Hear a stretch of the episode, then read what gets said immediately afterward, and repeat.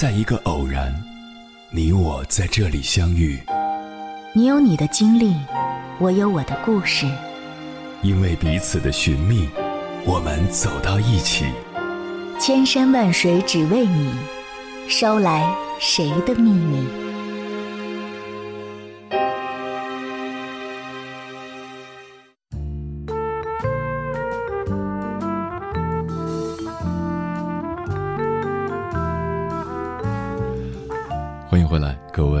行者，这里是正在直播的中国交通广播，千山万水只为你，深夜不孤单。我是迎波，绰号鸭先生。我要以黑夜为翅膀，带你在电波中自在飞翔。你对钱的认识是怎样的？随着现代经济的迅速发展，拥有一个先进正向的金钱观变得尤为重要。它将会影响我们的行为和选择，让我们更加理性的看待金钱，而不是听到一句“别人年薪百万”就开始感到焦虑痛苦。我对钱的看法是：首先，钱本身没有价值，它的价值是帮助我们更好的完成价值交换。从以前的贝壳、重金属，再到后来的纸币，直到现在的移动支付。钱的形式在不断演变，但钱的本质从未发生变化，那就是可以通过定价来帮助我们完成交易。所以，重要的不是钱本身，而是你要用钱做些什么。换句话说，我们花钱都是为了要让自己更开心、更快乐、更富足、更有成就感，它只是让你活得更好的一把钥匙而已。其次，金钱是把双刃剑，它可以让你能量满满，也能让你堕落沉沦。金钱有两方面，一个是贫穷，一个是富有。我们在面对这两种状态时，选择不同，人生的走向和结果也将完全不同。当你贫穷时，你可以选择认命或不认命；当你富有时，你可以把它当做一种理所当然，也可以把它看作一种。恩赐和幸运，用富有来回馈世界。金钱是一个中立的东西，你怎么看待它，就会获得怎样的人生。重要的是你如何去选择。再次，钱要靠挣而不是省，省钱省不出富翁，这一点我想大家都很认同。为了买一个东西，货比三家，最后省下几块钱。却可能浪费了几百块的时间成本，所以要变得有钱，首先得学会挣钱，这比省钱有效率多了。但大多数人在挣钱的路上都有一个误区，就是通过延长自己的工作时间来赚到更多的钱。但是很遗憾，这种努力并不值得提倡。能够赚大钱的人，并不是无限延长自己整体的工作时间，而是依靠。提高自己单位时间挣钱的效率。一件事如果谁都能做，那就坚决不做，因为它不够稀缺，也就无法获得足够多的价值。另外，懂得花钱的人才能拥有更多的钱和更好的生活。开头就说了，钱只不过是我们实现价值交换的定价工具，而用钱来交换什么，也就是怎么花钱。取决于我们自身的价值观，就是你自己的选择。简单来说，花钱有两种，一种是消费，一种是投资。两种花钱方式合理的运用，才是会花钱。消费，相信大家都知道是什么意思，而投资，很多人却不太懂。在这里，给大家提供两个实用的建议：一，低金额理财要适当控制时间成本。比如刚进入职场的年轻人，投资理财可用的钱很少，就没有必要总是盯着自己的收益，用这个时间去提升自己，等赚钱能力上来了，工资翻倍了，再投资也不迟。二，投资自己这件事一定要下狠手。很多人在投资自己这件事上显得比较抠门儿，比如愿意花钱吃大餐，却在一门知识付费课程上犹豫半天。年轻的时候投资自己是一件绝对稳赚不赔的事情，听一节知识付费课程，提升自己的工作技能；买有品质的衣物，包装自己；办健身卡，培养运动的好习惯等等。当你从内而外的变得更好，更多更好的际遇就会逐渐的找上门来。当然，投资这件事也要做好评估，要真正让这笔钱发挥最大的效用。如果花了钱你还更痛苦了，那么这笔消费或者投资就是失败的。接下来，千山万水只为你，跟朋友们分享的文章名字叫《越是有钱的人花钱越谨慎》，作者杨思远。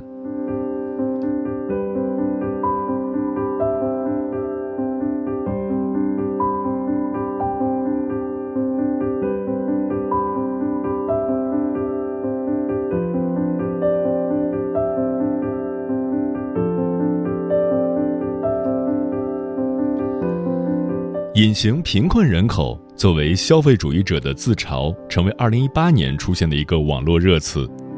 根据网络定义，隐形贫困人口指的是那些看起来每天有吃有喝，但实际上却非常穷的人。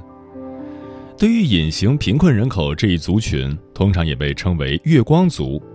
那么，月光族能够变成有钱一族吗？他们和有钱人之间真正的鸿沟，真的只是隐形这么简单吗？答案恐怕是让人倍感失望，并且充满压力的。月光族很难变成有钱人。同样的，他们和有钱人之间的鸿沟，也不是表面上的隐形或者显性那么简单。那你和有钱之间差的究竟是什么呢？鸿沟一：思维方式。拉开差距的是你对待金钱的态度。如果公司突然奖励你十万块钱，你会干什么？面对这个问题，朋友眼里是品质生活家的小梅想都没想，说道：“那当然爽翻了！首先是把信用卡还上，然后再计划一趟向往已久的南极游吧。”九零年出生的小梅，目前是一家外资企业市场部的策划主管，工资不算太低。然而，小梅却是个扎扎实实的隐形贫困人口。每个月四次的美容院按摩，每季度一次的国内外旅行是小梅的开销大头。有时候，如果虚荣点儿，买个名牌包包什么的，还得用信用卡提前透支。和小梅的答案类似。目前在一家游戏公司担任项目推广经理的陈诚，面对突然得到十万块的奖金，他首选的也是想着如何把钱花掉。我可能会请两个星期的假，去菲律宾玩两个星期的潜水，顺便考个潜水证吧。陈诚是个旅游达人，去过很多地方，当然同样也是个月光的隐形贫困人口。第三个回答这个问题的人是梁先生，他是一个真正的有钱人。有钱到什么程度呢？有钱到仅仅凭借物业收租金，每月的营收都有几千万。有钱人梁先生说，自己在面对一笔钱的时候，他的第一反应都不是如何花掉这笔钱，而是如何把这笔钱变成更多的钱。也正是因为这样的思维方式，他的财富才像滚雪球一样越滚越多。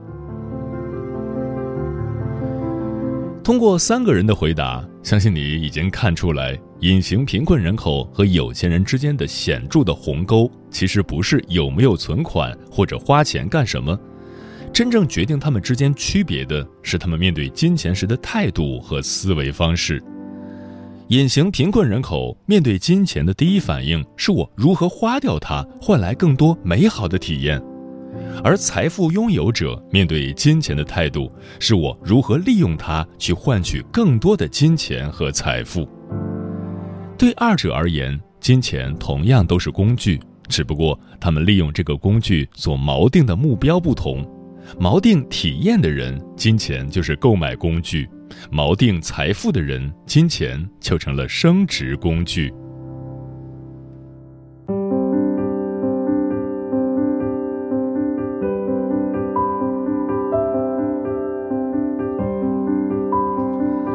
鸿沟二：战略视野，钱花在哪里才不会后悔？雨星是一九八八年生人，如今工作七年，从最开始的银行柜台专员，每月拿着六七千的工资，到如今已经升职成为该行的审批经理，工资也成倍的翻到了年薪六十万。虽然职务和薪资都有了巨大的变化，但是雨星说，自己在生活上其实一直都和毕业时差不多，保持着一贯节俭的状态。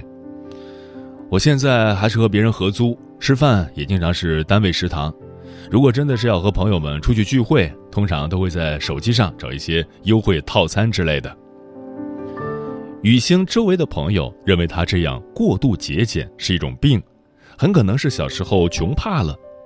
面对这样的质疑，雨星反倒很是坦然地说：“我家不穷，虽说不是豪门，但是我爸妈都是公务员系统的，薪资稳定，待遇不差。”在雨星看来，奉行节俭主义或者奉行消费主义的本质区别，不是什么心里穷不穷的问题，而是有没有战略眼光的问题。一个人是不是月光族，其实是宏观视野的问题。比方说，有些女生压力一大，或者一和男朋友吵架，就去拼命购物；还有些人为了所谓当下的幸福，就花光所有的钱，每个月都没有积蓄。虽然能换来一时之乐，但这其实都是很短视的行为。他们没有考虑以后，没有考虑家庭，没有考虑父母，这都是缺乏战略思维的表现。自称拥有战略思维的雨星，却是在财务上给出了让人信服的成绩单。目前在所在的一线城市，拥有一套一百四十多平的江景期房。还在该市的周边城市拥有一套九十多平米的全新小区物业。当然，由于每个月定投理财基金，他的账户上还有四十余万的存款。不管他开源节流的生活方式是否被认同，但不能否认的是，从财富拥有程度来说，这个成绩单对于工作了七八年的人来说还是难以企及的。当然，一个人财富的拥有程度和内心的幸福指数未必是正相关关系。雨星眼里的幸福和成功未必等于你对生活的感受和判断。但是，我想雨星至少为那些为了获得即时满足感而月光一族的人提供了一面镜子。缓解焦虑的方式真的只能通过花钱来获得吗？眼下的满足感和长远的危机感哪一个更重要呢？眼下买一个名牌包包，五年后支付一个小公寓的首付款，哪一个更让你快乐？当我们把自己放在一个更广阔的时空来看，也许花钱的意义就会发生变化，而你的生活也可能因此展现新的篇章。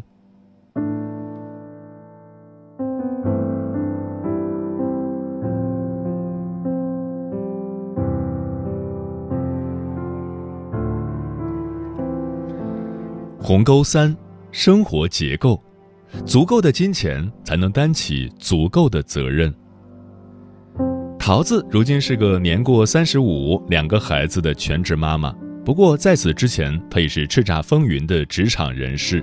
用她自己的话说：“想当年，我也是经常香港、台湾满地飞的商务人士啊。”除了身份的变化，桃子感觉自己最大的变化，其实还有生活方式、消费观念等方面的变化。面对“隐形贫困人口”这个热词，桃子无比感叹地说道：“当年我也是个彻头彻尾不顾银行卡数字，只要生活品质的月光族，喜欢什么就想都不想的去刷卡。”在讲述自己过往的消费英雄史的时候，桃子的眉宇间有一股傲然之气。不过很快，这股傲然之气就被一种不屑中带着一丝不舍的神情所替代。桃子说自己自从做了妈之后，她的消费观来了个三百六十度的大转弯，什么名牌包包，什么泰式按摩，统统都和自己没有任何关系。我不是没有钱，只是不敢花钱。桃子这样的感慨是来自于他即将上小学的大儿子的择校经历。因为没有进入好的公立学校，桃子夫妇决定送大儿子去私立学校，每年的学费二十万。即便如此，也不是交钱就能上，还需要择优录取。每次想到孩子，我就要算一下，两个孩子上小学、初中、高中，出国读书，还有课外辅导、才艺辅修。就算我们年过百万，就是有两处房产，有什么用呢？所以啊，那些天天大呼小叫要生活品质的人，肯定是没结婚生孩子的人。二十万的私立学校不是每个人的选择，也不是应该被鼓励的模范和标准。但是，我想桃子有一点是对的，那就是我们不是孤立的活在这个世上，我们有朋友，有家人。之前刷屏朋友圈的爆文，流感下的北京中年，用生活本身展现了他恶魔的一面。生活中藏着太多我们无法预知的明枪暗箭，当他们朝你齐发的时候，你拿什么去抵御他的苍凉的恶意？当你的父母突发疾病住进 ICU 的时候，你是否有能力毫不忐忑地帮助他们对抗病魔？二十万的学费也好。数十万的治疗费也罢，这时候的金钱都不是金钱本身，而是一个个体责任和义务的外延。尽管残酷，但事实的真相就是如此。足够的金钱才能担起足够的责任，再多口头上的爱，危急时刻都拯救不了那个你爱的人。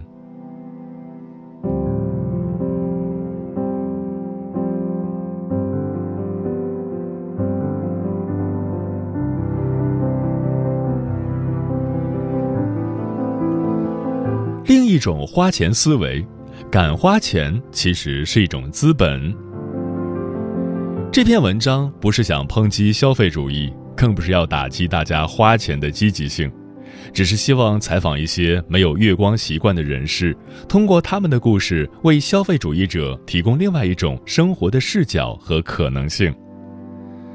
日本著名管理学大师大前研一先生写了一本书，叫《低欲望社会》。副标题叫“胸无大志的时代”。在这本书中，他感叹道：“日本年轻人没有欲望，没有梦想，没有干劲。无论物价如何降低，消费无法得到刺激，经济没有明显增长，银行信贷利率一再调低，而三十岁前购房人数依然逐年下降。年轻人对于买车几乎没有兴趣，奢侈品消费被嗤之以鼻。”宅文化盛行，一日三餐能打发就行。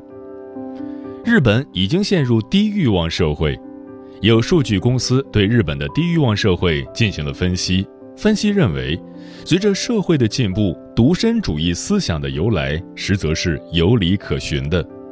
之所以日本年轻人不愿结婚、不愿生娃，穷或是最大的障碍。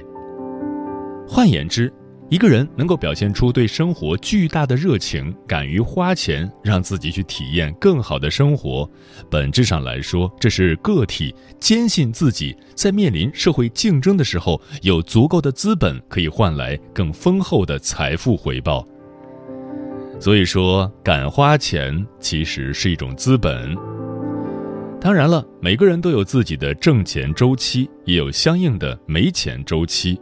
为了让自己没钱的时候不那么惨兮兮，现在豪气刷卡买名牌包包的时候，不妨问下自己：假若明天就失业了，未来半年的生活还过得下去吗？